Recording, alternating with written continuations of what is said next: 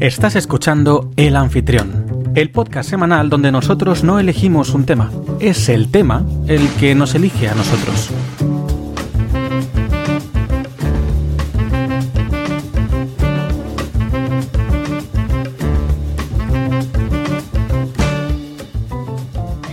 Mi nombre es Rubén Gómez Amaya y soy quien te acompañará durante la próxima hora para que descubras conmigo qué sorpresas nos esperan hoy quinta temporada, episodio número 22.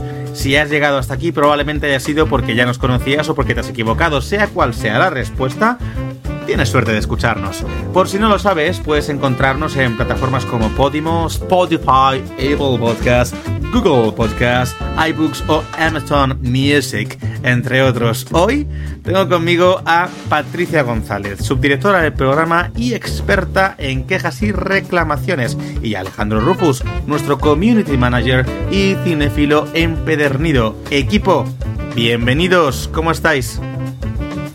Estamos. Apabullados de estar en todas partes.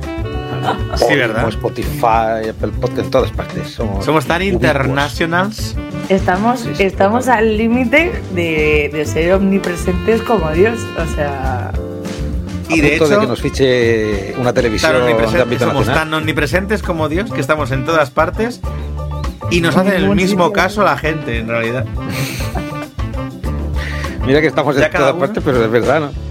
Mira que damos opciones de acceso. Desde luego somos más comunicativos que Dios. Algo más directos al menos. Y más adaptados al medio, desde luego. Oye, nos estamos metiendo aquí en un jardín. nos hemos modernizado, bastante, sí. Nada más empezar, nos estamos metiendo en un jardín que yo no sé si quiero seguir por ahí, ¿eh?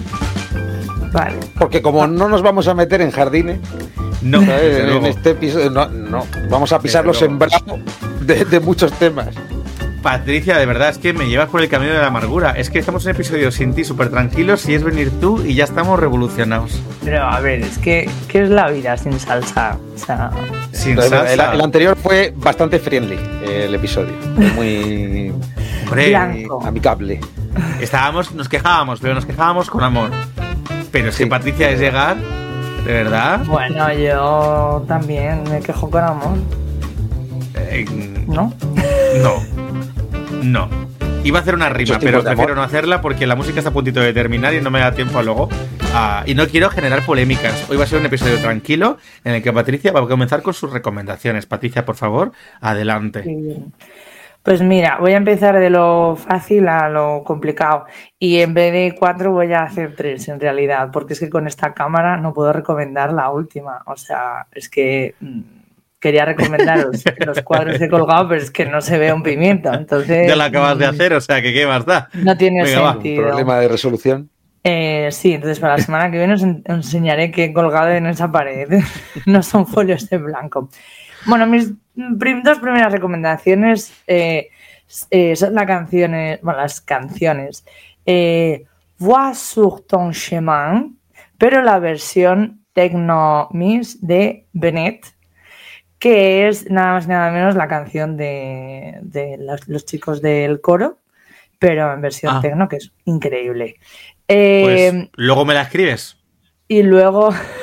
Porque yo no voy a buscar esa hora en medio del. Y la segunda canción es una canción fresquita, mm, libre de polémica y que gusta a todo el mundo. Zorra de Nebulosa, nuestra canción que va a ir a Eurovisión eh, este año. Eh, y mi última recomendación es una escritora, porque he de decir que ahora me estoy leyendo muchos libros suyos, porque antes me había leído los, cuatro clásicos y ni siquiera todos los clásicos, em, llegó un momento en que dije, mm, quizá peca un poco de fórmula, vais a reconocer probablemente lo que digo, quizá peque, a veces peca un poco de fórmula y es como, me abruman tantos personajes de golpe. Eh, a veces tengo que releer 80 veces, ir para atrás en plan de. Espera, ¿este ¿no sabes de quién está hablando? Ah. ¿Seguro? Eh, esta persona. Ahora, ahora seguro que sí. Eh, luego mm, me molesta cuando a veces coge y te mantiene en tensión durante todo el libro para en dos folios, en dos folios, hacer así y resolver todo el tinglao y dices. Es un mal endémico, sí. A ver, si, ya te, si te has extendido eh, así y nos has mantenido con la intriga, eh, joder, un, episodio que menos, ¿no? Espera, perdona, Rufus, hay un juego de mesa con su nombre. Bueno, no lo sé. Me refiero, me eh, lo voy a desvelar. Hoy estoy totalmente. Me refiero, me refiero a, Agatha Christie, o sea. Y ha habido un momento. La herencia de tía Agatha. Ah, ¿No os acordáis de ese juego de mesa? Sí, era buenísimo. Sí, recuerdo que siempre lo, quise y nunca lo conseguí. es, la historia de una frustración. Ay, pues yo se tenía y el era precursor, El precursor del, del, Cluedo, yo creo. Bueno, el caso. No sé si era el precursor del Cluedo, pero era una Yo creo que el Cluedo es anterior, ¿eh? Sí. Que, llegó un momento, que llegó un momento que dije, buf, voy a dejar de, de, leerla un, porque le estoy cogiendo así como un poco. Me puse a leer otro libro. No voy a mencionar al autor por no, ¿sabes? Pero de pronto ha sido como de leerme tres libros en un mes y medio a leerme 40, mm, o sea, 40 hojas, sí, hojas, porque son 40 hojas en un mes y medio, ¿sabes? Y ha sido como, mira, definitivamente es que es una crack, porque solo ella consigue que yo me vaya a la cama diciendo, ay, qué bien voy a leer, ¿sabes? A ver, no, la, fórmula del Judanit, la fórmula del Judanit que tiene esta mujer, que tenía esta mujer, pues es la fórmula clásica que seguía siempre. Y de hecho, es verdad que tenía una estructura de. Eh, mm, mm, era un estilo cuando trabajaba con Hercule Poirot y era otro estilo cuando trabajaba con Miss Marple. Y luego los, las independientes. Si le, Sobre todo porque a Poirot lo odiaba. Claro, y, y, de hecho hay gente que le encanta cuando lee a Poirot las historias de Pogot y hay gente que le encantan las historias de Miss Marple. A mí, por ejemplo, las de Miss Marple no me van mucho, ¿eh? A mí no me gustan. Yo, me duermo con las de Miss Marple. A mí las historias de Miss Marple me parecen un poquito... Eh, y las de Pogot me gustan bastante más. Y las independientes también. Me parecen muy buenas. Pero mm, tenían estilos muy diferenciados, pero la fórmula era la misma.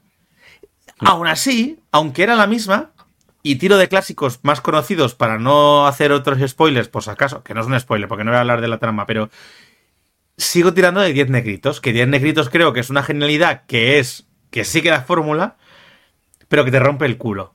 Entonces, eh, me parece muy interesante. Patricia, si no has releído o no has leído 10 negritos, es tu momento. Sí, sí, no, es el último. Es el último que leí justo antes de irme a una casa rural llena de pruebas. Ah. Estuvo muy bien. El caso es que, la recomiendo, que sí que, que, es una genio. O sea, ¿qué te voy a decir? Genia, eh, figura, ¿cómo es genia? Genia y figura hasta la sepultura. Pues chicas, siento haber dudado de. en su caso ya hay sepultura, o sea que ya está. Claro, siento haber dudado de Santa Agatha Christie, porque de verdad es que. Mm, Patrona de las novelas de misterio. Eh, puede hacer lo que quiera porque de verdad engancha y te lo lees y sientes que estás allí y viajas con ella. Y eso no lo han hecho el resto, que, leo otro libro y es como... Mm, bueno, yo diré que a mí me gusta, esto quizás es un poco polémico, pero diré que a mí me gustan más que las novelas de... y los... Y los mm, quizás no que los relatos, pero sí que las novelas de Sherlock Holmes. A mí me gusta más. Eh, es verdad que las novelas de Sherlock Holmes son algo flojitas la verdad. Está muy, Los están muy bien. Atmósfera, pero el misterio suele ser bastante flojo al final. Sobre todo cuando lo van resolviendo, dices, bueno, lo de menos era descubrir qué es lo que pasaba. Ha estado bien como ha contado la historia, lo que ha pasado entre medios, pero lo que es el misterio en sí no es para tanto. La, la Agatha Christie sí que te las colaba. No, no, al final mm. decías, a pesar de leer mucho de sus novelas, sí que te la cuela. Es que te la Y sin embargo, los relatos, los relatos, para mi gusto, de Agatha Christie son flojos, muy flojos, por lo menos los que yo he leído de Poirot en relato. Son peores. Muy, peores. sí, sí, muy flojos. Y sin embargo, los de Sherlock Holmes para mí son mejores. Bueno, da igual, que nos estamos enrollando. Eh, ¿Algo más, Patrick? Nada más. Vale, pues venga, Rufus, tus dos recomendaciones. Voy yo con lo mío. En primer lugar, quiero recomendar una obra de teatro. Que, ¿Por qué digo una obra de teatro? Porque que la leáis, quiero recomendar a la gente que la lea, porque, a ver, hay una película que se hizo recientemente y yo vi la película y no me ha gustado es una versión moderna que han hecho, bueno, moderna pero ambientada en, creo que está ambientada en 1937 o algo así.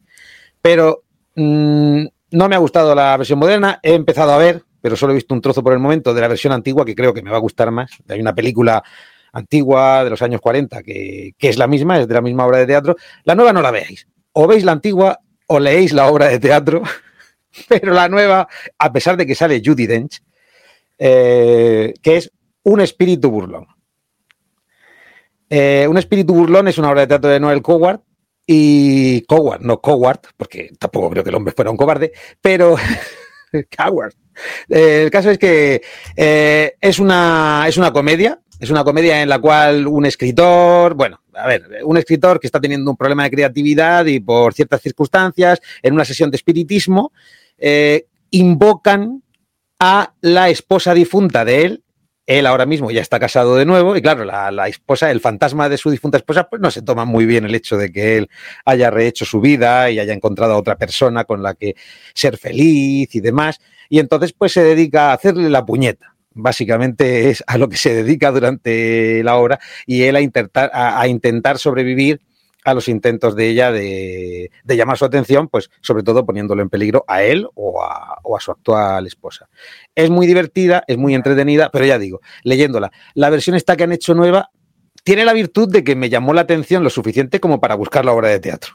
Y eso es lo único que, le pongo de bueno porque la han hecho muy, muy sosa, es un quiero y no puedo. A pesar, ya digo, de que Judy Dench su papel lo hace estupendamente, porque esa mujer pues trabaja de maravilla. Y mi segunda recomendación es una película clásica, es de 1949, si no me equivoco. Estás quitando contenido para tu sección. No, es que no voy a dar muchos detalles de esta porque voy a hacer la sección de esta, a pesar de que en la, anterior sección dije que iba a ser de otra película. Dios, pero ¿sabes? Perdona que te corte antes de que lo digas. Sí. ¿Sabes que yo voy a hacer lo mismo hoy? He cambiado el contenido de mi siguiente sección por una cosa que ha pasado y voy a recomendarla hoy pero realmente voy a desarrollarla en mi siguiente sección. Venga, va. Exacto, pues yo en mi siguiente sección voy a desarrollar esta película, pero me ha gustado tanto porque yo había oído hablar de ella, estaba detrás de verla desde hace tiempo y el otro día, de casualidad, la estaban poniendo en la tele y la vi. Y se titula Ocho sentencias de muerte. Es una película británica.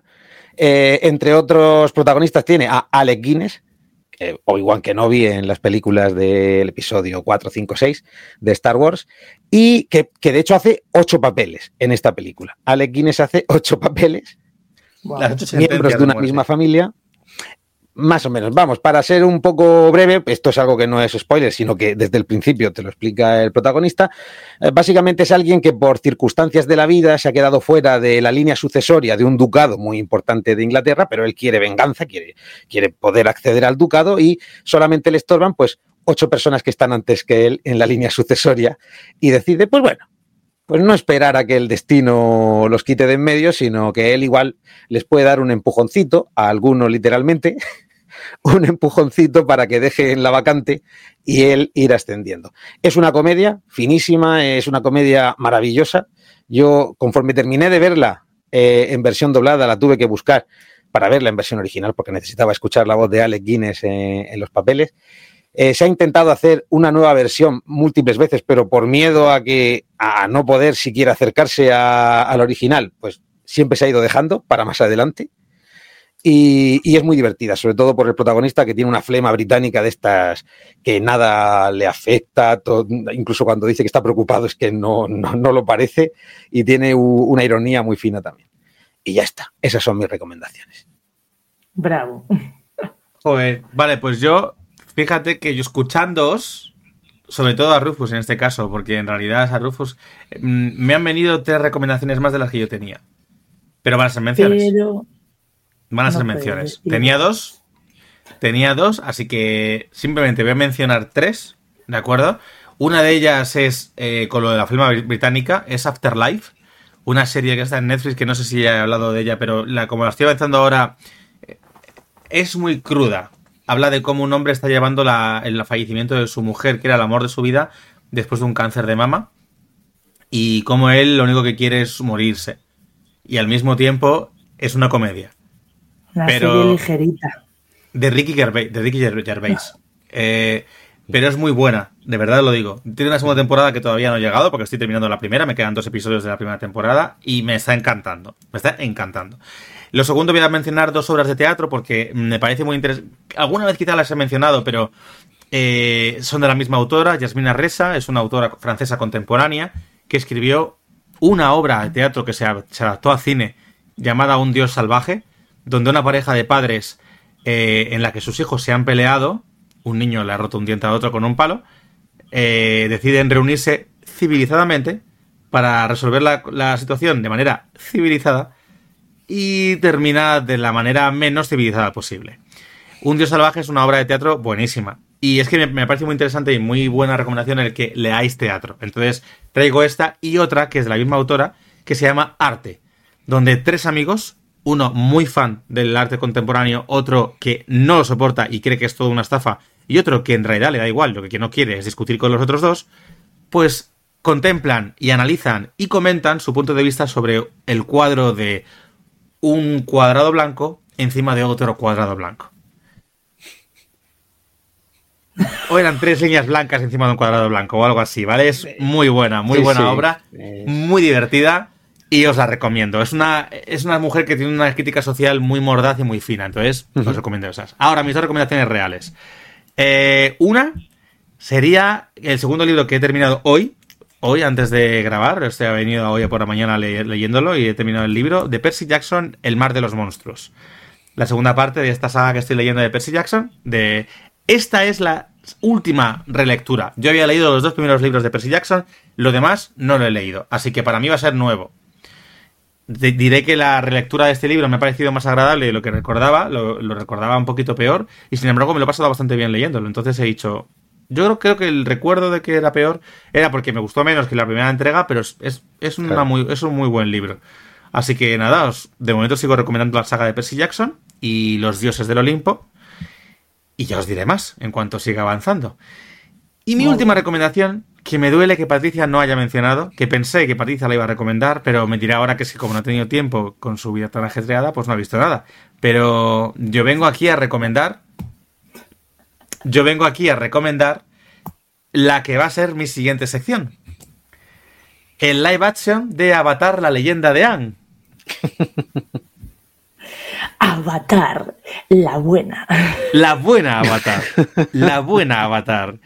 Que teniendo en cuenta la mierda de película de M. Night Shyamalan de 2010, Airbender el último guerrero, o The Last Airbender en inglés, que era horriblemente mala.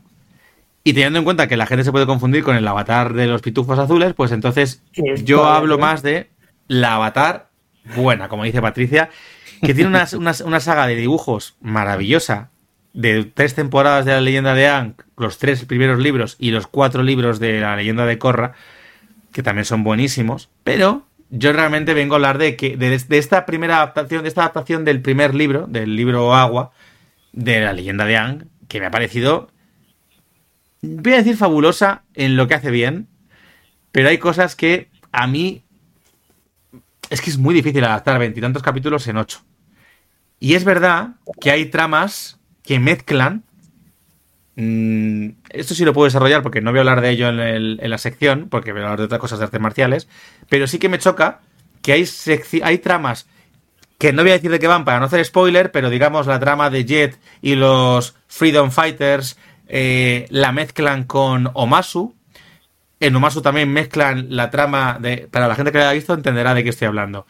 Omasu y el Rey Bumi lo mezclan también al mismo tiempo, ¿eh? En dos episodios te mezclan Bumi, Jet y los Freedom Fighters, te mezclan eh, el inventor y su hijo parapléjico, te mezclan el túnel del amor, Secret Tunnel, Secret Tunnel, te mezclan cuatro, cinco, seis tramas que no tienen nada que ver, que ocurren en diferentes momentos y te lo juntan todo en un momento como muy concreto. Te mezclan una situación en la que Suko y Yang luchan, la pelea está muy guapa, eso sí, te mezclan la trama de Airo detenido, no voy a decir más. O sea, es como todo en dos capítulos donde ocurre, es como que ocurren las cosas que ocurren en la serie, pero ocurren por motivos diferentes. Y eso es lo que me pasa en el capítulo 3 y 4 y el capítulo 5 y 6. que hay otra serie de tramas que mezclan y que yo digo, no sé si me funciona. O sea, mm, no me choca muchísimo, lo puedo comprar, pero claro, me sé el original, entonces como que no sé si me funciona del todo porque hay cosas que se pierden.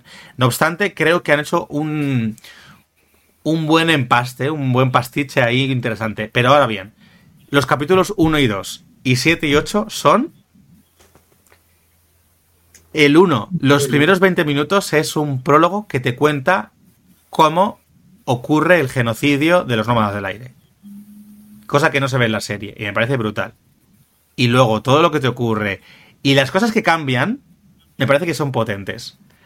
La trama de Zuko y Airo de creo que ya que para mí es de las mejores tramas de la serie de animada y aquí la mejoran. A mi modo de ver, la mejoran. Entonces hay cosas que son muy guays. Y el 7 y 8 son todo lo que ocurre en los últimos dos episodios del libro 1, que es la tribu del agua del norte. Todo en dos episodios para ellos. Y está, joder, está muy bien también. Entonces, no voy a. Repito, son eventos que yo suelto para que la gente que no lo haya visto no le haga spoiler, pero para quien lo haya visto que entienda de qué hablo. Y de verdad, mmm, a grosso modo, en conjunto, aunque hay cosas que ya os digo que quizá no se han resuelto de la mejor manera, creo en general que está muy potente. Para mí es un 8 de 10. Pero bueno, que la veáis. Ya está. Con esto, em, con esto empezamos los temas. Patricia. queda. Empiezo yo. Vale, antes de empezar, y, viendo que nos hemos entendido, yo quería mencionar tres cosas. Vale. Mencionar, no tenéis que comentar. Una, eh, para que quede grabado en nuestro repertorio, porque algún día escucharemos esto de viejitos, eh, mandar, mandar un mensaje así como de, no sé, un, un apapacho, un abrazo muy grande eh, a toda la gente de, Valencia que estaba en ese incendio, que salió del incendio o que estaba cerca de ese puñetero incendio. Eh, madre del amor hermoso. Y toda la gente que ha, perdido eh, seres queridos, mascotas y su vida y su casita. ánimo y esperemos que caigan los responsables y no pase como en el incendio de Murcia que se depuraron así las cositas como muy rápido. La eh, fuerte. Es que estoy Bueno, sí, sigue, sigue. Eh, la siguiente mención es empiezan las huelgas en educación, así que ánimo a los compañeros de educación que están reclamando cosas bastante eh, dignas. Basta ya, de las otras reclamaciones, ¿no? Ya, bueno, ya pueden pro, parar y vamos con la educación.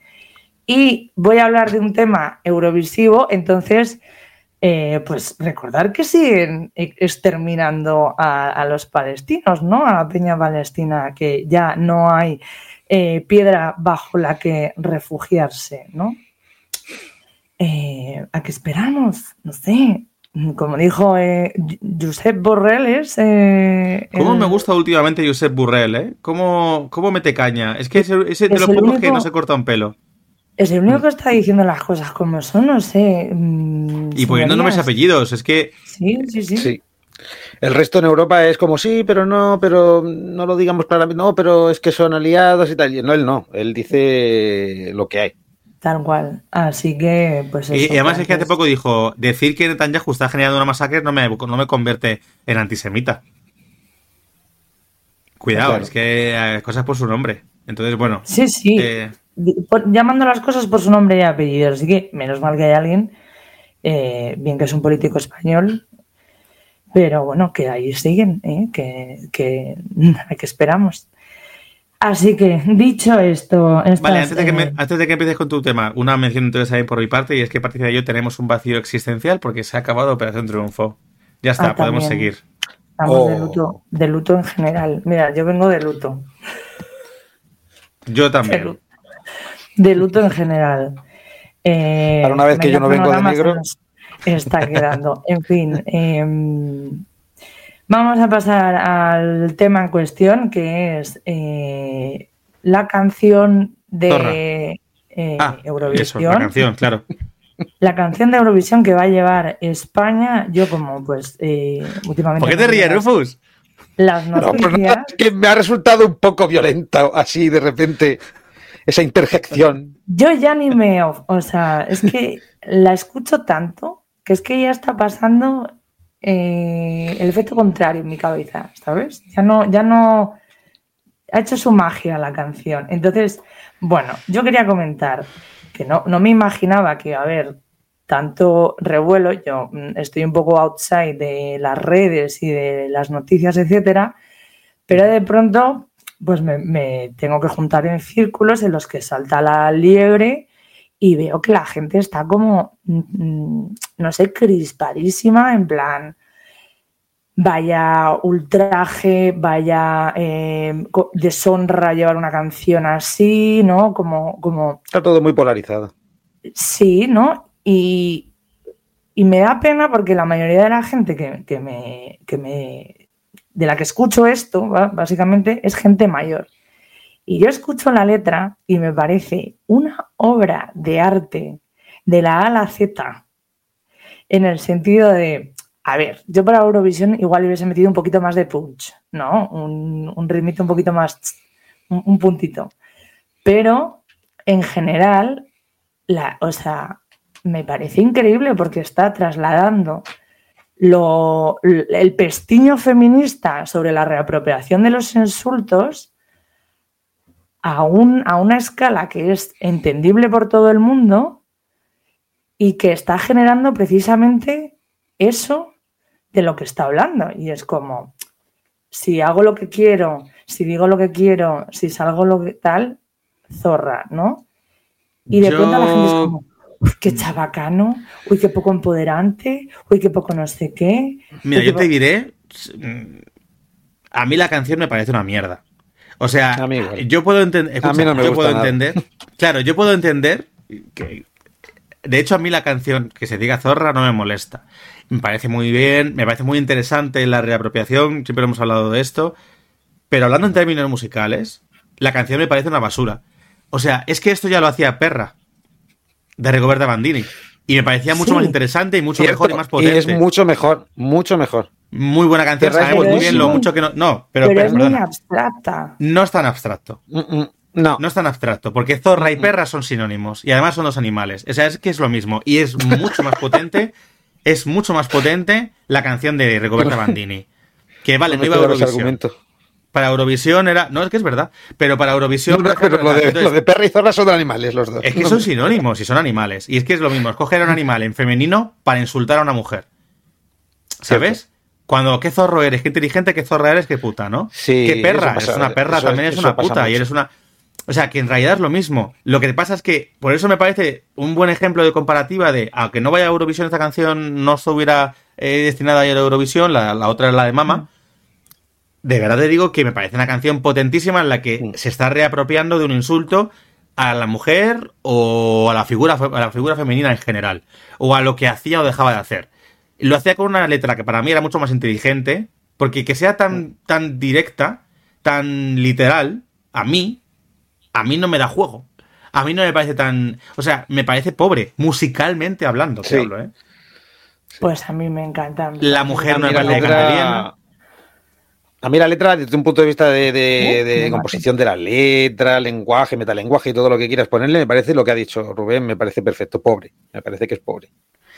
Pero eso A es nivel lo que a mí me, me parece, o sea, me parece chulo, en plan, No es sé, una ¿eh? señora que está hablando muy llanamente, Mm, que encima Patricia, canta pero es que bien, con no canta bien. 57 palos, no que se bien. pone delante, en- en- del- encima Igual. de un escenario y dice, mira chica, llámame lo que quieras. eh, Mira, es que te, eh, voy a sonar súper ofensivo y me vas a matar, pero es que me parece una, una Madonna de barrio, una Madonna de, de hacendado. Entonces, me parece que se queda corta, que es una señora que ha gustado por el efecto y repito, Mm. la gente que le jode la canción, eh, de verdad, esto lo recalco, ¿eh? la gente que le jode la canción por... Te dije que iba a dar hablar de este tema. Que le jode la canción por porque diga zorra o porque está denigrando, que se jodan. Porque no tienen nada que ver. Y, y de verdad, esa peña no tiene ni puta idea y que se jodan porque tienen que aprender a, a que es una reapropiación completamente legítima y que yo aplaudo. Pero, hablando de la canción en sí, me encanta lo que está generando, me encanta lo que está, lo- la conversación que está generando y lo que está provocando, pero Mm. para mí, ¿eh? siendo intentando ser objetivo, la canción es mm, A mí me parece una genialidad. insulsa. Es una canción que ha, que ha ganado por lo que ha ganado, Mm. no porque sea una buena canción. ¿Sabes por qué ha ganado? Porque hay mucha gente que se siente identifica. Mm, ya, también hay mucha gente que se sentía No identificada con sé. Mama o con la de las, las Sanchugueiras, pero no ganó, ganó Mm. una canción que nadie se identificaba con ella, que era bailable, que era la de la de mm, Chanel. Slow mo. Sí, yo creo que de hecho, de- en, en cierto modo, eh, lo que pasó en aquella ocasión con Chanel y con Rigoberta Bandini, yo creo que ha abierto el camino para que esta se ha- haya podido eh, llegar a donde ha llegado, porque es como en aquel momento hubo mucha crítica de que la de Rigoberta Bandini, como era muy revolucionaria, etcétera, eh, no ha alcanzado, no ha podido ir a Eurovisión y esta vez ha sido como una reacción a contrario. Ha sido como, como un efecto rebote de no, sí, este tipo de Pero- canciones revolucionarias y tal, y que abren paso, sí pueden ir a, a Eurovisión. Pero lo que es la canción en sí, Claro, no, fijaos, el, el, como la repercusión que ha tenido, que yo flipaba cuando de, de pronto me llega la noticia de que la directora de contenidos de igualdad y no sé qué de, de RTVE ha dimitido, No, pero dimitió porque, claro, porque porque, no ella... Perdona, sí, termina, termina. y no, porque eh, considera que ese no es un contenido eh, que empodere a la mujer No, ni que vaya por las dimitió, de la igualdad. dimitió porque ahí está la cosa. No dimite porque ella no considere que son. Dimitió porque hizo un comunicado como si fuera un comunicado oficial de la cadena. Y era una opinión suya personal. Y entonces le dijeron desde la cadena que primero que no era su competencia de opinar sobre eso, porque era una tía que no tenía nada que ver con el certamen ni con nada de eso. Y segundo que era su opinión personal y lo estaba poniendo como desde la cadena. Entonces ella se había forzada a dimitir. Pero no porque ella opinara eso y por sus por sus valores dijera dimito. Es porque la cagó, porque hizo un comunicado oficial cuando en realidad era una opinión personal. intentando mm, trasladar lo que no es. Bueno, mm, yo por ir zanjando el, el tema, eh, y a pesar, y esto lo siento mucho, pero es porque sois mayores, claramente. Eh, mira que no pronuncio sobre esta canción normalmente por eso, porque como tengo canas, en cuanto digo no me gusta la canción, ya enseguida es uy, tú es que claro, ya mayor, tú no, tienes pero mm, una Pero me- ah, o sea, mi reflexión el otro día era, fue como, qué pena, y ves, sí, desde eh, la calma y la no agresión, a pesar de acabar... A pesar de que vaya a llamarnos viejos, ¿sabes? La nueva versión, pues son los putos viejos. nos ha insultado, No, que- pero oye, nada de agresión, no, la, la verbal no, inclu- no se incluye. Aquí no, Eh, no, no, ponemos no. el contador a cero desde ahora y me daba pena porque eh, se- o sea, me, me dio pena y miedo a la vez y pensaba, joe, no quiero llegar a mayor y no apreciar un... un Te estás arreglando. O sea, por- Corta, Patita, corta. no, no, si yo lo que estoy diciendo es que, es que ha pegado un corte y ahora hachazos en el corte. Y ahora un poco de sal. Está echando aceite y vinagre. Vinagre, vinagre, lejía, echando en el No, corte. pero ahora fuera coña, ¿entendéis lo que os quiero decir? O Sí, sea, sí. como que llegue Es un que momento... mayor no entiendo lo que me estás queriendo. en- que llegue un momento en, en nuestra vida en el que de pronto salga una cosa como revolucionaria, como que, rompe con los esquemas, como necesaria, tal, y, y de pronto que nos parezca una versión total en plan de, ay, Dios mío, esto en mi generación no pasaba, y que soltemos esas mierdas, ¿no? Y que me quede con eso. No, no, a ver, yo creo que ahí, y Rufo estará de acuerdo conmigo en que de verdad es lo que comentaba yo antes, que No, claro, pero El por eso os digo que revulsivo- no, no os estoy metiendo en ese... En ese... No, que por eso, que el revulsivo que genera o mm, la conversación que está generando, a mí me gusta. Me parece interesante y me parece El debate siempre es bueno, y sí. útil. Eso no me verás discutirlo. Que, que, sí, que que- nos, que nos gusta es decir, la, la canción que claro. nos puede no gustar, la de. Yo qué sé. que la canción última de como tal, que la canción como, claro, eso, eso es. Que la canción como tal, a mí, personalmente, igual que una canción, de, que esta canción concretamente, que para mí, a nivel musical, a nivel de letra, y a nivel vocal, y a nivel tal, me parece pobre que te cagas. Ahí va, coño, no he cerrado WhatsApp web y me están hablando y está sonando, perdón.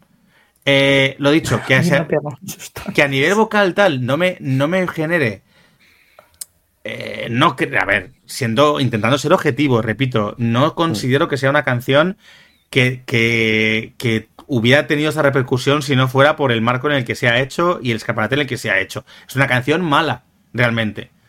Es una canción Sí. que puede ser pegadiza, porque tiene un ritmo repetitivo y machacón, pero no es buena canción. De verdad, no quiero ofender a nadie. No es una buena canción. Es una canción que ha pegado porque mm, a nivel marketing ha sido muy inteligente. Y todo lo que ha generado también, pues ha generado ondas. Por sí sola era una, eh, la canción que dicen no, ha no hubiera generado ondas en el estanque, No. pero lo que lo han magnificado los demás es lo que ha creado ese, ese maremoto, digamos. Ahora, que hay canciones que hablan de lo mismo y me parecen más revulsivas, Mm. mucho mejor musicalmente hablando. El ejemplo que he puesto de Perra u otras, que hay más. Sí, ¿eh? Perra es buenísima. Es buenísima. Coño, qué susto. Perra es lo que hizo que llevo- yo me enamorara. yo para, para cuando voy al gimnasio llevo yo soy en mi lista lo llevo. eh, Es que te a sube la moral y te sube a tope. Y Rufus no estaba en el programa y Rufus nos veía a nosotros comentar todo el rato lo de Perra cada dos por tres a ti y a mí, porque es una canción que realmente es potentísima y que hace querer cantarla gritando. Es una buena canci- canción. Claro, es que no Entonces- vamos a comparar el nivel de composición de Rigoberta Bandini con el de esta señora que ha mezclado eh, pues cuatro bases. Por eso digo que es una, es una Madonna de hacendado. Entonces, ¿qué Pero- pasa? Pero es una Madonna. Mm, nah, nah, mm, Y no, esta, no es- este verano la vas a bailar en la discoteca. A- Yo no la llevo a told la discoteca porque me parece una mierda de canción, no, sinceramente. Y yo no, Que porque no, que no, voy que lo vas a cantar, y vas a cantar, zorra. Y después de tanto escucharlo, de verdad, bueno, te lo pones en bucle, llega un momento en el que te dicen zorra y dices, ajá, buenas tardes, Mari Carmen, cuéntame más. Es que ha conseguido lo que buscaba. Es como, mm, no, Yo creo que no. no. Yo creo que en cuanto pase el boom de Eurovisión de esta vez, se va a olvidar y no va a haber generado nada realmente perdurable. Eh, Ojalá, ojalá equivocarme. Pero No, pero a mí sí, o sea, yo ya escucho la palabra y es como... mm, es que eso mismo dijiste de perra. ¿Y qué pasa? Es verdad, es que eso mismo dijiste de perra, que, que lo que había generado, lo que tal. Pero es que se nos olvida, porque son momentos. Y viene con lo que vamos a hablar Rufus y yo, y con tu permiso cambio de tema. Sí. Eh, viene un poco, cuando escuches el episodio anterior entenderás un poco que viene un poco, es una segunda parte de todo lo que, voy a- lo que vamos a hablar hoy Rufus y yo. Adiós, es un... mm, No, no, no. No, o sea, para la gente que haya escuchado el episodio anterior lo entenderáis y no que lo escuche, le animo a que lo escuche porque hablábamos del... co- Yo hablaba un poco de cómo me, me entristecía la forma actual que tenemos de consumir. Consumir en general. Oh, consumo, consumo de comida, consumo de internet, consumo de todo. A nivel de inmediatez, a nivel, a nivel eh, cantidad por sobre calidad, etcétera. Y el ejemplo que venimos a traer hoy es un ejemplo que nos hemos encontrado en la comunidad de Bookstagram, de los, los, los lectores de Instagram, que es una comunidad que siempre ha tenido sus claroscuros, más oscuros que claros, Mm. y en esta ocasión, pues se ha marcado Eso un triplete. Oscurísimo. Ha salido a la venta, la semana pasada salió a la venta el libro Alas de Hierro, de una autora que si no recuerdo el nombre es Rebeca Yarros, ¿puede ser? Sí, sí. Rebeca Yarros. La segunda parte... Estamos dando trilogía. nombres y apellidos aquí, ¿eh? Señalando. Sí, sí, además si no me equivoco Pero es la editorial no, Planeta. pero sí, ella es No, la, no menos culpable, es la autora. La autora es la el menos problema culpable viene, de todo. Aquí el problema Ah, viene vale. por la editorial y los consumidores. Ah, vale. Pero vamos, que el nombre de editorial, repito, que me parece que es Planeta. Que si Sí, no es es Planeta. Planeta. es. Pues eso, era- me sonaba que era el Planeta. ¿Qué ocurre? Mm. Para la primera entrega, Alas de Sangre, sacaron. Es una novela de fantasía, es fantasía romántica. ¿Vale? Fantasía de esa alta fantasía dragones, romántica. que eso han hecho mucho hincapié en que Alta dragones. fantasía romántica. Romantasy, como llaman. Romantasy. Bueno, total. Ay. Ya, ya lo sé, ya lo sé, ya lo sé. Bueno, da igual. El caso. Para poner en contexto, sacaron alas de sangre con una portada. Mm. Una portada que en realidad es muy genérica con el tipo de libro que se suele sacar de este estilo. A eh, letras grandes con una cosa un poco indescifrable que era básicamente mm, trazos negros sobre un fondo dorado. Muy bonita. Los cantos del libro, lo- no el lomo, sino la- las páginas, los bordes de las páginas estaban pintados de negro con, con- con dragones dorados. Hablo de alas de sangre. Y ese libro era como una edición, entre comillas, iba a ser una edición súper exclusiva, pero sacaron mogollón. Entonces todo el mundo tiene esa Mm. edición. Y se sigue vendiendo esa edición de Alas de Sangre. Mm. Han sacado el segundo libro. Alas de Hierro, que continúa toda la, toda la historia de esta de Romantasy que han sacado de Rey de Callarros y todo el rollo. ¿Y qué ha sacado, qué ha pasado con Planeta? Que este libro, cuando se anunció la, edici- la- la fecha de salida, todo el mundo como loco, porque la gente es gilipollas perdida, pues se puso a, con perdón, ¿eh? pero es que la gente, sois gilipollas perdidos, de verdad. bueno, lo dicho, que mm, se ponen a reservar como locos la edición especial, que es alas de hierro en negro, con trazos negros, fondo dorado. Pero los cantos del libro, las partes de las páginas, en vez de pintadas en negro con dragones dorados, están pintadas en rojo con dragones dorados. Ya está. Un libro tocho con un borde de páginas rojas con dragones dorados. Y las Esa es la reservas. edición especial. Las reservas, a- la editorial a dispararon tope. A lo loco. ¿Qué ha, qué ha hecho la editorial? Pues que básicamente lo que ha hecho la editorial es mandar mogollón de estos libros a grandes superficies, Corte Inglés, AFNAC y demás, incluso a Carrefour, si- sitios así, donde han Sí. sacado el libro un día antes de su salida oficial, mientras que autor, o sea, mientras que le- lectores que han reservado en su librería de barrio se encuentran con que las librerías no les han enviado los libros ni siquiera reservados. Incluso gente que había reservado la edición especial le ha llegado la edición normal, sin los bordes de las páginas decorados, cuando habían reservado la edición, la edición especial, con el especial le habían pagado por esa edición, correcto. Habían pagado por Y no edición, tienen ni les van a llegar ese libro. Ni les va a llegar porque las librerías de barrio se han encontrado con que la editorial les ha hecho una jugarreta. Y han ido a las grandes superficies con torres de esos libros tal. ¿Qué ha pasado?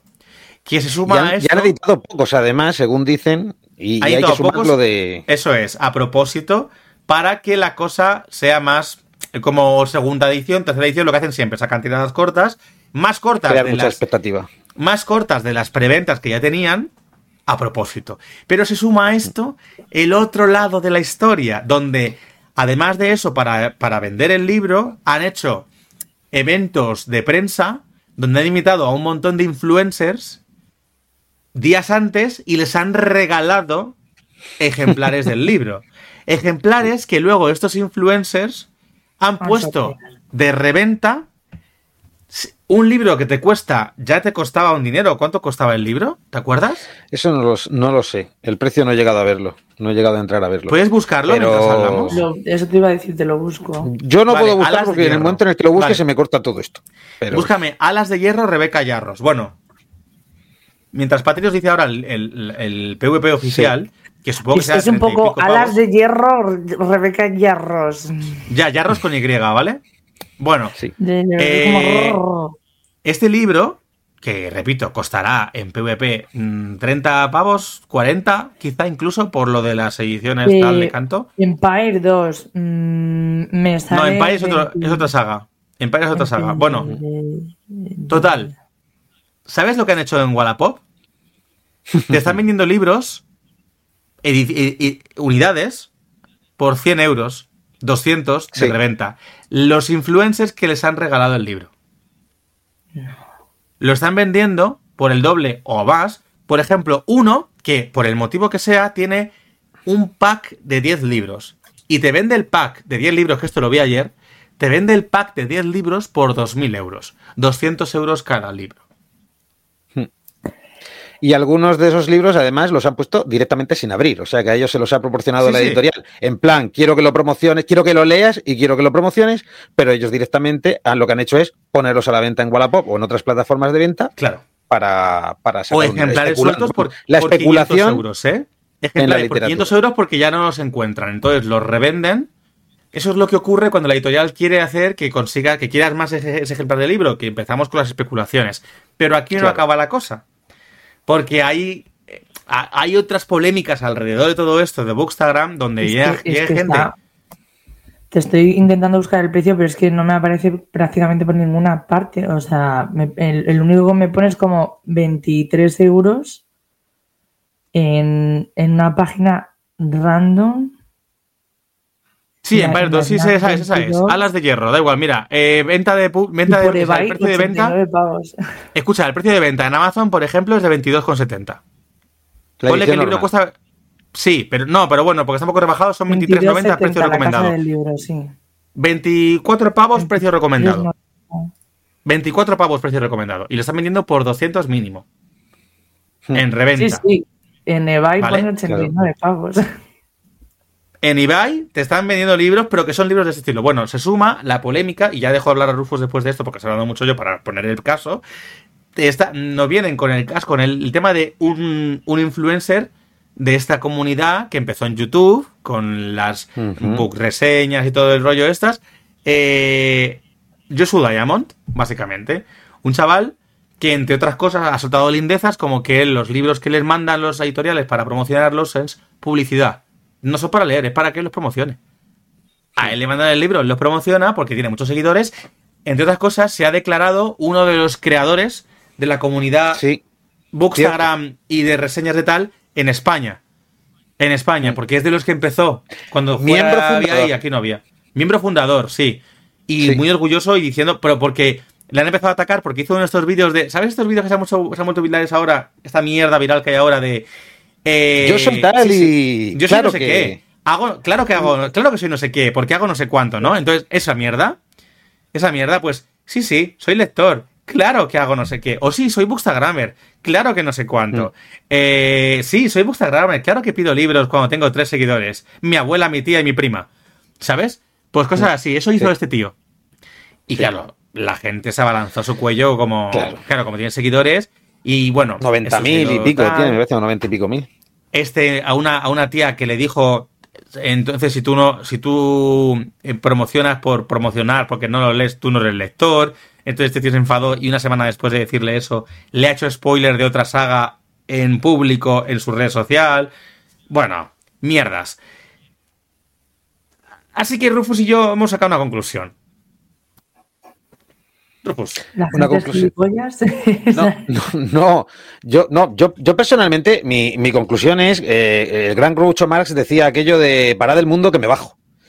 Y, y yo prácticamente, yo, es que me, me salgo de, de Bookstagram, prácticamente. O sea, yo, eh, yo tengo un perfil, vamos, para quien no lo sepa, pues tengo un perfil en el que hablo de libros, pero también hablo de películas y tal, pero principalmente nació para hablar de libros. Y yo ponía sin ningún problema en el perfil o de perfil de Bookstagram. Y me parecía que era una comunidad, como ha dicho Rubén, que tenía sus cosas buenas, sus cosas malas, pero que en general había variedad y demás. Pero. Y parecía bonita. Sí, parecía bonita. Creo que le ha hecho mucho daño. Voy a, voy a arriesgarme a decir que creo que le ha hecho mucho daño Threads. Creo que la aplicación de Threads ha hecho mucho daño porque parece que ahí como que la gente eh, en Instagram antes de publicar algo se piensa mucho las cosas, revisas lo que vas a poner, el texto en los vídeos y demás. Y en cambio en Threads es más rápido, es más común. Ay, pues yo no estoy de acuerdo. Y- Porque yo veía esta mierda. ¿Sabes lo que pasa? Que simplemente Threads lo que ha hecho con esto es que la misma mierda que tenían se difunda más rápido. Pero era lo Claro, mismo. no, a eso me refiero, Porque- que los fuegos, eh, antes, eh, en Instagram parece que se podían cortar los fuegos con más facilidad.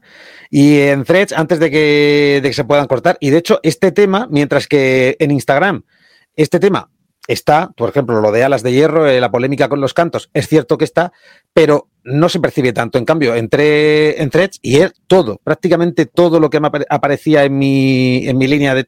Todo era este tema, este tema. Hasta que pasó lo de Joshua Diamond. Y entonces ya era solo ese tema, solo ese tema nada más.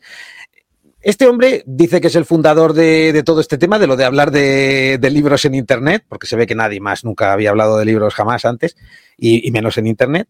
Él Sí, dice que es un miembro fundador gente- de... Con gente que también muy tal, pues como Sebastián G. Muret, Javier Ruescas.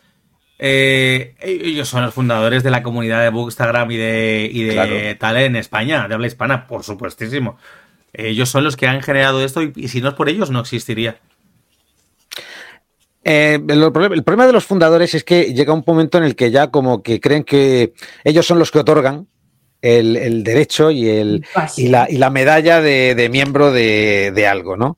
Y entonces eh, este se calentó, se calentó y acabó haciendo un spoiler de una saga muy conocida de Ciudad Media Luna, de Sarah La J. Maas. acaba de salir. de la tercera entrega y, va y casca un spoiler que se ha extendido como la pólvora por, eh, redes sociales, sobre todo en threads, y, claro, mm, la gente está que trina, porque dicen yo, ¿por qué me he tenido que comer yo un spoiler de uno de mis libros favoritos que he estado esperando todo este tiempo solo porque este señor se ha molestado con otra persona? Se ha calentado porque la otra persona se ha metido con él, él se considera una vaca sagrada de, de, esto de, de hablar de libros, y, ya está. Yo he visto vídeos de él, he visto muchos vídeos de él y no me han dicho mucho, la verdad. Eh, quiero decir, he visto vídeos en los que habla de libros y no me ha quedado ni siquiera claro, muy claro, a veces de qué va realmente el libro. Es, son comentarios un poco eh, algo genéricos. Y además este tío ha escrito, ha escrito una trilogía sí. de libros porque es famoso. Y ha escrito una trilogía de libros de gays en Madrid, de la comunidad gay, ni siquiera LGTBI, gay en Madrid, que lo único que refleja es esa comunidad gay que le flipa el sexo y la fiesta. Y lo reduce todo a que parece que todos somos así. Y me toca los cojones de una manera y encima al parecer, eso ya no lo puedo afirmar porque yo no lo he leído, pero al parecer escribe como el culo. Pero claro, es famoso. he visto algún, algún fragmento. He visto algún fragmento. A mí personalmente no, me gusta el estilo. No voy a decir nada. No, no es tan mala la cosa como, por lo menos el fragmento que he visto, como para decir, es malísimo. Todo lo que escribe, pero a mí personalmente no me llama la atención. Y ya, ya, pero ya digo, son, son solo fragmentos. En general, creo que es una comunidad que, que a veces tiene sus cosas muy buenas, pero que creo que se está estancando en determinados temas, en determinados autores eh, y parece que si no sigues la corriente y también tratas esos temas y esos autores, como que te quedas atrás. De hecho, yo, yo se lo he dicho a Rubén antes de, que empezáramos a, grabar el episodio, que, yo de hecho opto por, por quedarme atrás. Prefiero quedarme atrás. Yo se lo he dicho, yo fundo la República Literaria Independiente de la Gruta de Rufus a partir de ahora y seguiré hablando de libros, pero, eh, pero al margen de, de lo que sean trendings de, de Bookstagram y, de todo esto porque, porque no voy a seguir yo esas tendencias. Vamos, no, no es que mi perfil, mi perfil es, no es ni una piedrecita en el gran lago de Bookstagram, pero eh, en la medida de lo que pueda, yo he tomado una decisión respecto a las redes sociales, no voy a aportar ninguna negatividad, porque principalmente, pero no por, no por los demás, sino por mí, para no tener yo que contaminarme de, de la mala baba de nadie ni, de, ni del mal rollo de nadie. Y no pienso participar en este tipo de... Yo, he descubierto que, y para cerrar un poquito también esto, que, mm, porque ya tenemos que ir cortando, a menos que Pati quiera aportar alguna cosa de lo que hemos hablado, pero si no, yo, eh, vale, yo he descubierto que eh, las redes sociales en general, que es una cosa que ya teníamos más clara, pero Bookstagram en particular, eh, es como ese novio tóxico que dejas después de darte cuenta lo tóxico que es y lo mucho que te ha contaminado pero que, por el motivo que sea, no paras de verle por todas partes. Y no eres capaz de... ¿Eso novio o esa novia? Que no eres capaz de... Estás en Madrid. Sí, porque claro, es verdad. Contando todo eso en Madrid, efectivamente. Qué buena.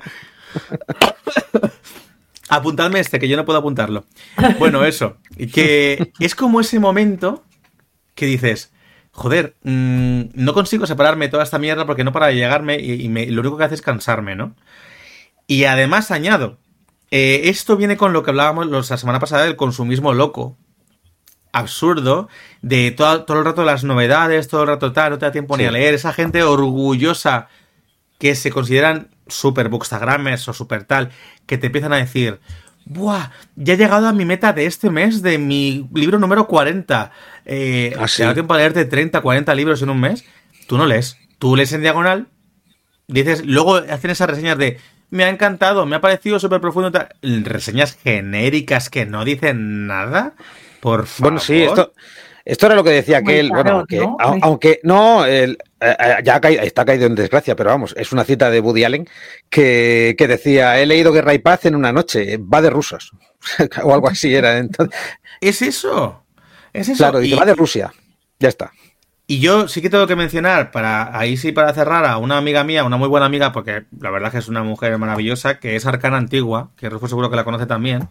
Mm, Arcana Antigua, que tiene una cuenta de Bookstagram donde ella comenta libros, que lo que más le apasiona además es la novela histórica, y es de la que menos puede hablar porque no es una cosa que funcione en Instagram, pero que hace poco dijo, yo me bajo yo me bajo del tren de Bookstagram. Yo estoy cansada, nunca lo he hecho, pero estoy cansada de, de ese constante de hablar de novedades. A mí me da igual.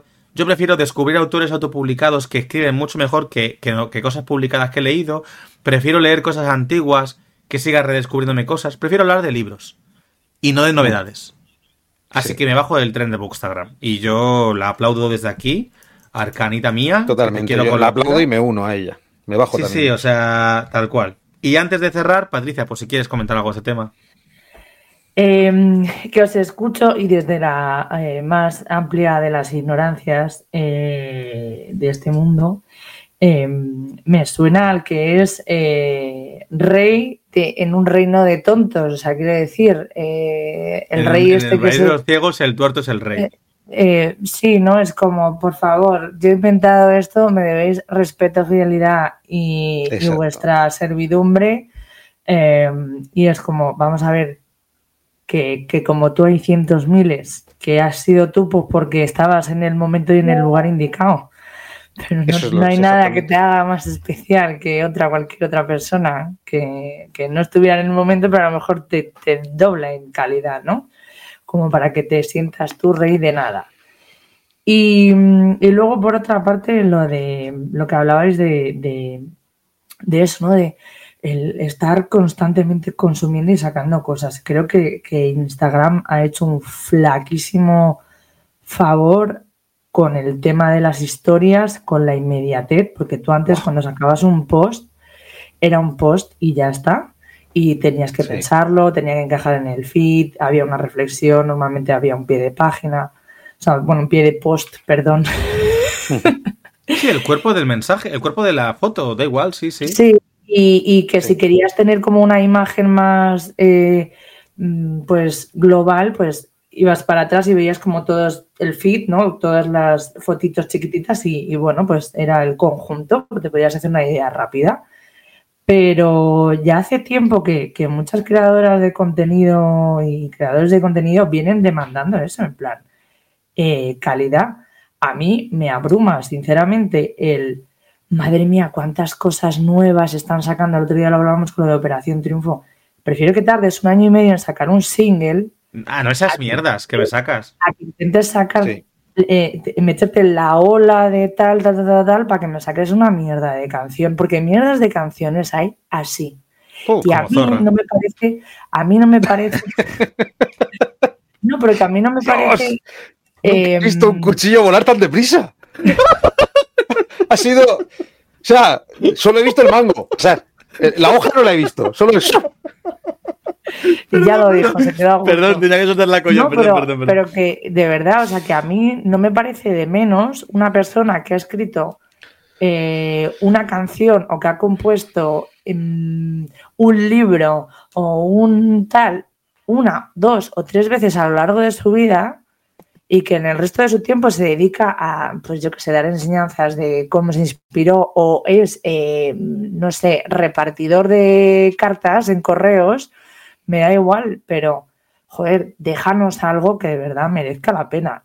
Hablamos siempre de que para gustos los colores, pero, ostras, dentro de que para gustos los colores hay un mínimo de mm, cositas de, de, calidad, de que no me cuentes la misma mierda 80 veces de la misma manera. Es que para sacar eso no lo saques. Es que solo estás aumentando el cajón de mierda, ¿sabes?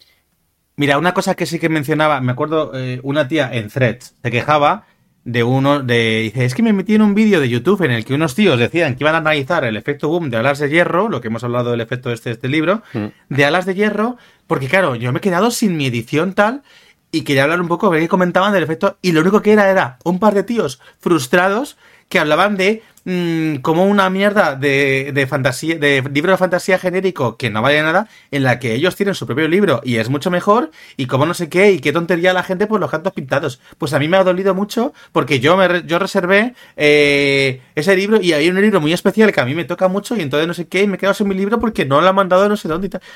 A ver, por ambas partes. ¿Sois gilipollas? ¿Sois gilipollas? Vuelvo a repetirlo. Vamos a ver. O sea, es que, eh, primero, ¿qué hacen los tíos aquí analizando nada? Que lo único que hacen es, mm, efectivamente, como decía la chica, y tiene toda la razón en esta parte, soltar su frustración porque no has conseguido triunfar. Que a mí también me jode como escritor, ¿eh? Que soy el primero y lo sabéis, lo hemos hablado muchas veces, pero me jode y me aguanto ajo, pico, eh, quien se pica, ajos come. Pues ya está, es lo que toca. Es lo que toca y punto. Tío, si no has publicado porque no tienes la suerte de que tienes un mecenas o una mecenas que te, que te lame el culo, pues lo siento muchísimo porque nos pasa al 99% de los mortales. Es lo que hay. Es un, producto, es una sociedad consumista, capitalista, de mierda, que es lo que toca vivir y, ya está. Fin de la cita. No eres Josu Diamond, que escribes mierdas, pero como es famoso, pues te publican. Ya está. Es lo que hay punto pelota. Ya está, no pasa nada, es lo que hay, hay que asumirlo y punto. Pero luego tú, payasa de la vida, que lo siento mucho, de verdad, seguro que eres una payasa con un corazón enorme, pero por favor, deja de llorarme porque te has quedado sin un libro con los cantos pintados. Vamos a ver, por favor, es que por Dios, que es una tontería de libro, pues te lo compras en un mes que volverá a ver porque van a sacarlo con la edición número 40 y no pasa nada, porque va a ser el mismo puto libro. Querían la primera edición, estaban ahí encabezonados. Problemas, problemas del primer mundo. Del primer mundo. Es que no me jodas, de verdad. Yo creo que es de otro mundo incluso. Ya, ya pasa desde luego. es que no me jodas, tío. Es que me parece vergonzoso las quejas absurdas que están teniendo, de verdad. Basta. Son problemas de otro planeta. Pues sí, nos gustaría ser de otro planeta. de, un, fantástico de Alas y Hierro.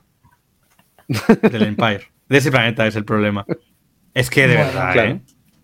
Me sale la bilis hablando de estas cosas, pero es que no puedo, no puedo. A ver, yo también entiendo que, generalmente es Peña que tiene, eh, pues eso, de entre 16 a 20 años y que ese es el mayor problema que tiene. No, no, no, son tan... No, no, no, no, no. hay jóvenes de ese estilo, pero no son tan jóvenes los que se están quejando. Hablamos de Peña de veintitantos años, ¿eh? Pues veintitantos años.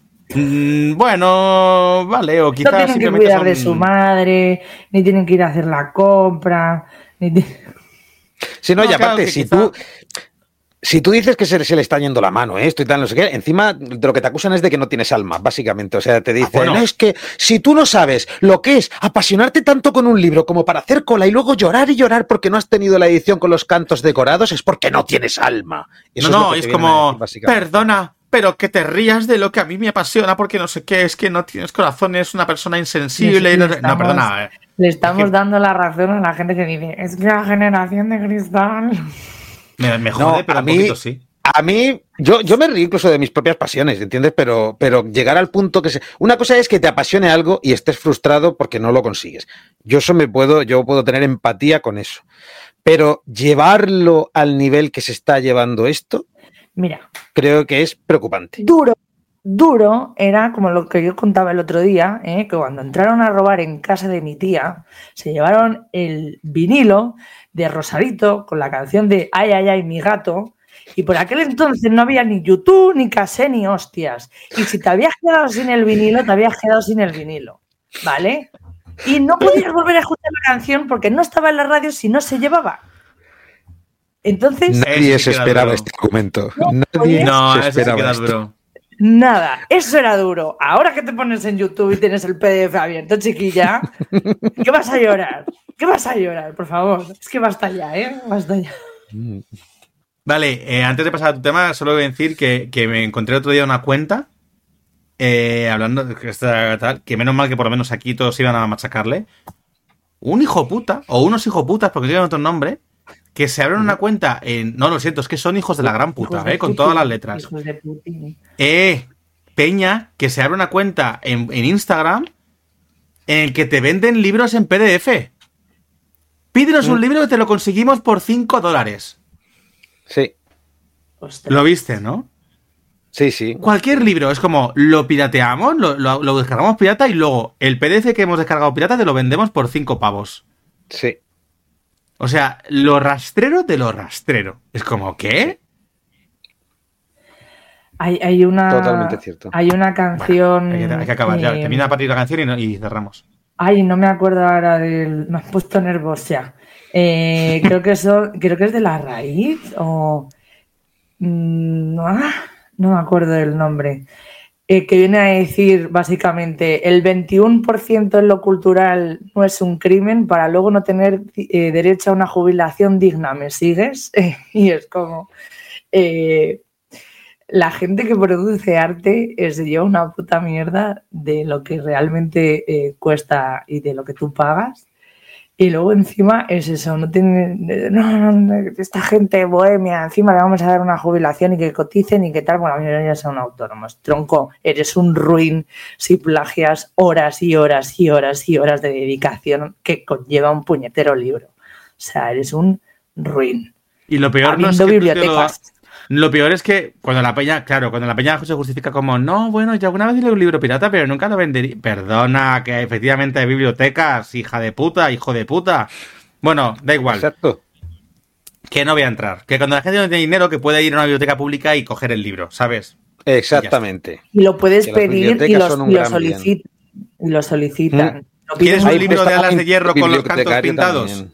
Te vas a la Sí, sí, biblioteca, te haces la la foto como si fuera tuyo y luego lo devuelves y ya está. Y te ahorras el Mm. dinero y los libros de reventa. Bueno, que vamos a la sección. Oye, Rufus, ¿tú has visto la sección de Patricia que le he mandado?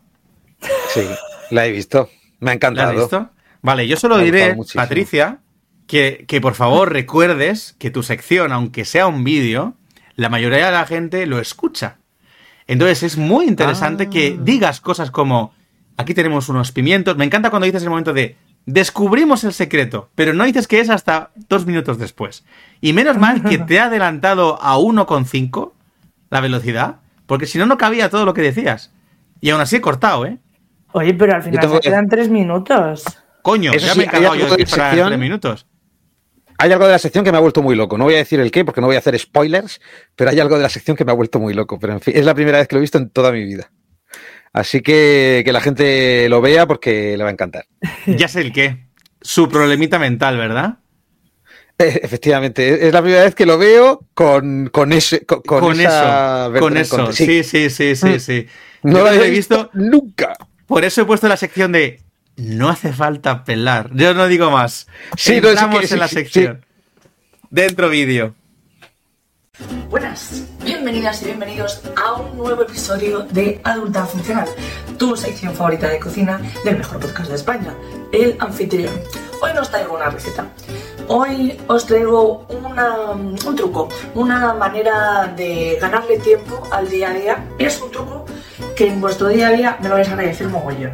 Porque cuando te aplasta el frenesí diario, tener estas cositas eh, ya hechas y a mano te viene muy bien. La cuestión es que vamos a dejar todo esto preparado para luego poder cocinarlo de una. De momento nosotros vamos a eh, trocear el pimiento, el calabacín y las eh, zanahorias, sobre todo cuando ya se van poniendo malos, mira, este, este pimiento está pidiendo la extrema opción, pues también es una forma congelarlo para que no se desperdicie, sobre todo cuando somos una o dos personas, como los packs están hechos para familia de 28 y perro, pues así no tiramos tanta comida y evitamos el desperdicio alimentario. Ojo, qué majas son, macho, es que cuido el planeta, cuido de ti, ¿qué más puedes pedir?